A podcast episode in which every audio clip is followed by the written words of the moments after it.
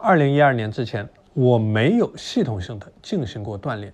身体状况也不是太好，晚上睡不着觉，玩手机、刷微博，白天做事情拖延，因为完不成计划，百分之五十的时间心情都是阴郁的，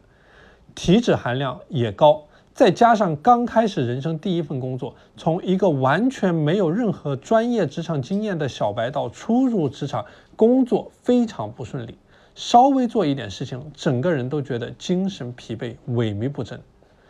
在这样的背景下，我正式启动了我的三百六十五天锻炼计划。当初的想法非常简单：坚持一年的时间，每周去健身房锻炼或者跑步四次，强壮体魄。没想到这一坚持就是九年。刚开始做这件事情的时候，体验非常差，汗流浃背。第二天肌肉酸痛，于是干脆清空大脑，只管去做，规定自己每天九点之前必须把这件事情做完。跑完回去洗个热水澡，心情反而非常的好。再喝上一杯牛奶或者酸奶，很容易就睡着了。不到半年的时间，彻底改掉了晚睡以及晚上睡眠不好的问题。于是反而觉得开始锻炼就像自律。就像人生，它是一场持久战，它不是百米赛跑，要坚持。于是开始更有干劲儿了。听着有点官方，有点玄乎，但是真的，当你不顾一切的坚持运动的时候，你就不得不为它腾出时间，学会进行时间管理，学会开始健康饮食。相信我，这也是你一切良性循环的开始。在这九年当中。我也在不断的更新、优化、迭代我的锻炼项目，从最开始只做无氧运动的项目，到后来结合着有氧运动进行锻炼；从最开始只是为了完成任务而锻炼，到后来慢慢去尝试去感受自己的身体，去做到以结果为导向，为了让自己的身体更好而去锻炼。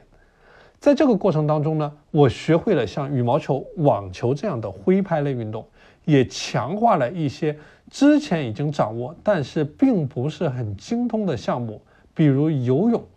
在整个运动的过程当中，我也收获了新的朋友，有的朋友在后来还成为了我的忘年之交。虽然有着完全不一样的人生轨迹和阅历，但是在运动这条赛道上，我们都有着共同的追求和价值观。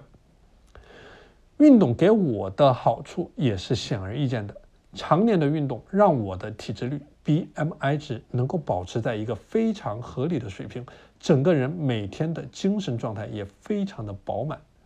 做事情一分靠天赋，两分靠努力，三分靠方法，四分靠意愿。我想说，在运动这条道路上，我会一直的走下去。在我的理解，对于一个做自律的人来说，锻炼一定是他最核心的好习惯，因为锻炼这个过程本身就是在和拖延、懒惰进行斗争。即使一个人所有的好习惯都土崩瓦解了，只要他还能够保持住锻炼这一个核心的习惯，他都可以东山再起。